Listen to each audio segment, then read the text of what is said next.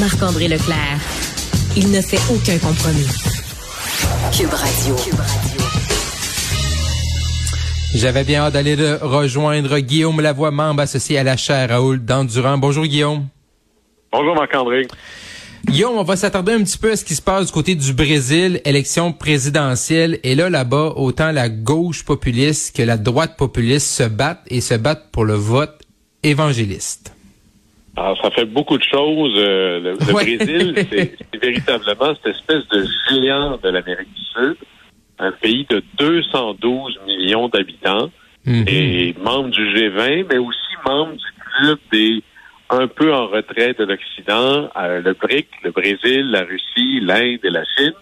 Et présentement, le, le président brésilien qui se représente, on l'appelle vraiment l'espèce de Trump du Sud. Là. Mhm. Euh, c'est hier Bolsonaro, populiste au possible, euh, pacte avec euh, une espèce de hyper-droite nationaliste, assez tolérant, ça accommode très bien de l'approche euh, de Vladimir Poutine.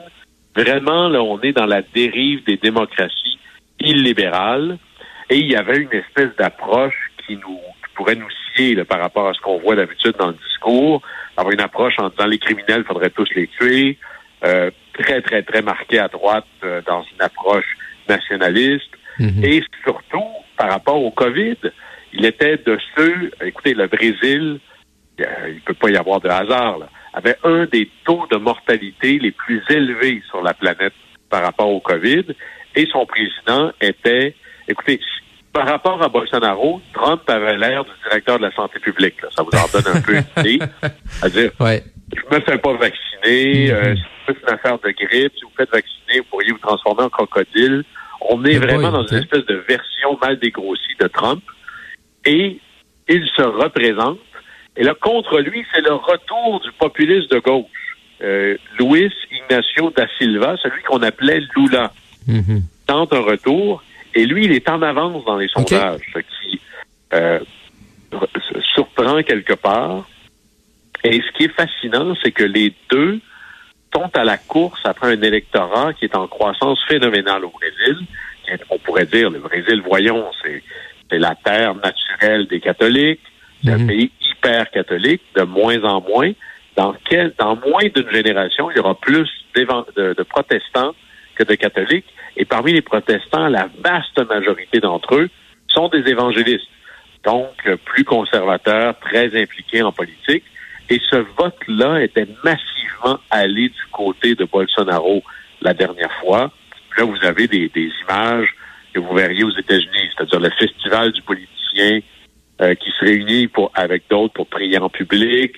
C'est euh, vraiment qui peut avoir l'air le plus euh, proche de Dieu parmi les candidats. Et là, là, il se fait faire le coup. Ils étaient très beaucoup derrière Bolsonaro la dernière fois. Et là, Lula a décidé de le compétitionner du côté de la bondieuserie. Et on est dans des choses qui nous semblent complètement surréalistes. Par exemple, Lula, qui accuse son adversaire d'être, et là, je vais essayer de le citer, possédé par le démon. Oh boy, Ça, OK. souvent dans, le, dans, les, dans la politique contemporaine de dire Ouais. que son adversaire est possédé par le démon. Et, et ça, il y a une certaine prise là-dedans, là. Et là, la grande question, parce que tout ça est un langage codé, Mhm. c'est tout le monde regarde du côté américain. Et là, permettez-moi un, un- un détour en 1960. Nixon erre par un cheveu par rapport à Kennedy. Les rumeurs de fraude sont très claires. Il y a probablement un cas de fraude qui aurait pu faire pencher l'élection. À l'époque, c'était l'élection la plus serrée de l'histoire. Tout le monde dit à Nixon, conteste l'élection. Et Nixon va dire, par sens de l'État, je ne peux pas faire ça parce que ça va immobiliser la passation du pouvoir pendant des semaines, voire des mois. Et on ne peut pas se permettre, nous les États-Unis, de montrer au reste du monde que notre système ne fonctionne pas bien. Et c'est le grand argument qui va faire que Nixon va reconnaître le résultat d'une élection qu'on lui a probablement volée. Évidemment, vous voyez que Trump se comporte pas comme ça, là. Mhm. Maintenant, c'est l'idée de les États-Unis sont un exemple dans le bon comme dans le mauvais. Et Bolsonaro annonce déjà que si jamais il ne gagne pas, il va pas accepter, et là vous voyez le code, de se Mhm. faire voler l'élection. Et on est vraiment ici dans une dérive illibérale, de méfiance envers les institutions, qui n'est pas limitée aux portions les plus à droite aux États-Unis ou les plus populistes aux États-Unis, mais qui commence à faire école ailleurs. Et ça, c'est très inquiétant pour la suite des choses. Alors, on va suivre cette élection-là. Et pour, ça se passe en octobre. Surveiller la grande question et le test des démocraties matures. Est-ce que le perdant accepte son sort au nom d'une foi plus grande dans l'institution que dans le résultat de sa propre campagne? Et, comment tu penses, Guillaume, euh, comment tu penses que l'élection va influencer la, tu sais, ça brasse beaucoup sur la scène internationale? Est-ce que tu penses que cette élection-là peut avoir un impact autant sur le, continent ici que sur l'échiquier mondial? Ce serait intéressant de voir comment le Brésil continuera à se positionner par rapport au conflit Ukraine-Russie, qui laisse mhm. aucune économie importante de côté. Le Brésil, c'est un, quand vous êtes 200 quelques millions de citoyens, c'est un méga importateur et un méga exportateur. À date, le Brésil a plutôt refusé cette idée de boycott tranché contre la Russie de Vladimir Poutine. Au contraire, il s'en accommode assez bien.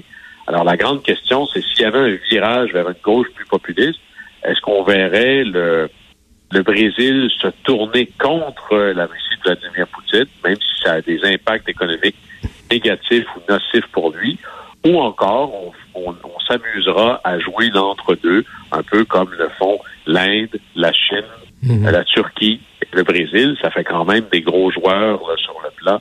Alors, on va suivre ça de manière intéressante, mais à date, la grande question, c'est est-ce que la dérive populiste que l'on voit aux États-Unis, qui a des impacts chez nous, regardez la campagne de Poilièvre, est-ce que ça, vraiment, on a un nouvel exemple qui va mhm. émerger, là, tu sais pas rien, d'un géant sud-américain?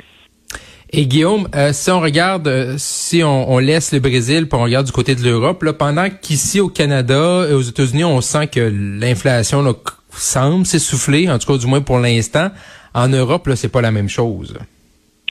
Non, et là-dessus, euh, ici, si on pourrait avoir cette idée que là, on peut commencer à souffler, que l'inflation s'essouffle justement parce qu'elle a baissé d'un demi-point de pourcentage, nos économies sont tellement reliées maintenant qu'il faut jamais se réjouir que ça va bien chez nous parce que le feu est pris chez le voisin. Parce mhm. qu'à un moment donné, vous allez avoir des effets de la fumée, là. Et regardez, par exemple, en Europe, évidemment, on se dirige en plein hiver vers une Europe continentale et sa plus grande économie, l'Allemagne, qui pourrait devoir, sans faux jeu de mots, subir les coups d'une guerre froide et qui pourrait avoir une récession en Allemagne qui serait extraordinairement préoccupante.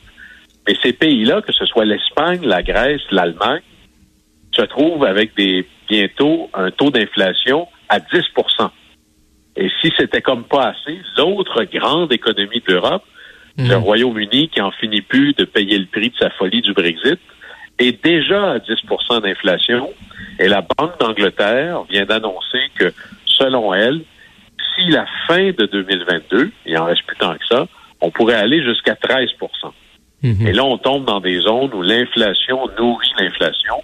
Et normalement, la seule chose qui peut calmer cette chose-là, c'est une récession ou encore une diminution des dépenses publiques qui avait été la recette d'à peu près tous les gouvernements dans les années 80. Mais là, ce que l'on voit, c'est que les gouvernements, pour couper les, jambes à l'inflation, font des gestes contre nature, c'est-à-dire d'envoyer des chèques aux gens pour les aider à faire face à l'inflation. Mais là, ça, c'est comme de dire, je veux lutter contre l'inflation, alors je vais augmenter les dépenses de consommation. Alors, c'est vraiment ici une, politique contre-productive et les conservateurs anglais, pour rester au pouvoir, mhm. se battent à savoir jusqu'à combien ils vont envoyer des chèques aux gens pour faire face à l'inflation, notamment le coût de l'énergie. On en parlait plus tôt chez Cube, qui pourrait augmenter les dépenses des ménages en énergie de 1000 à 1500 dollars par année par ménage, c'est quand même pas rien, ou encore de rivaliser euh, d'agressivité dans la baisse des impôts. Ces choses-là vont avoir des impacts majeurs. Alors, même si nous, ça semble aller un peu mieux, même que les nouvelles américaines sont troublantes, font tomber, je ne sais pas combien de prédictions des économistes, l'Union européenne tombait dans une espèce de mauvais duo de récession et d'inflation. Ce ne sera pas trop long que les impacts se feront sentir ici aussi. Alors, il est peut-être trop tôt pour dire, fiou, on y a échappé faut rester extraordinairement vigilant sur la suite des choses. Oui, vraiment, ça va être à surveiller. Guillaume Lavoie, membre associé à la chaire Raoul Dandurand. Merci Guillaume, on se reparle demain. Au plaisir.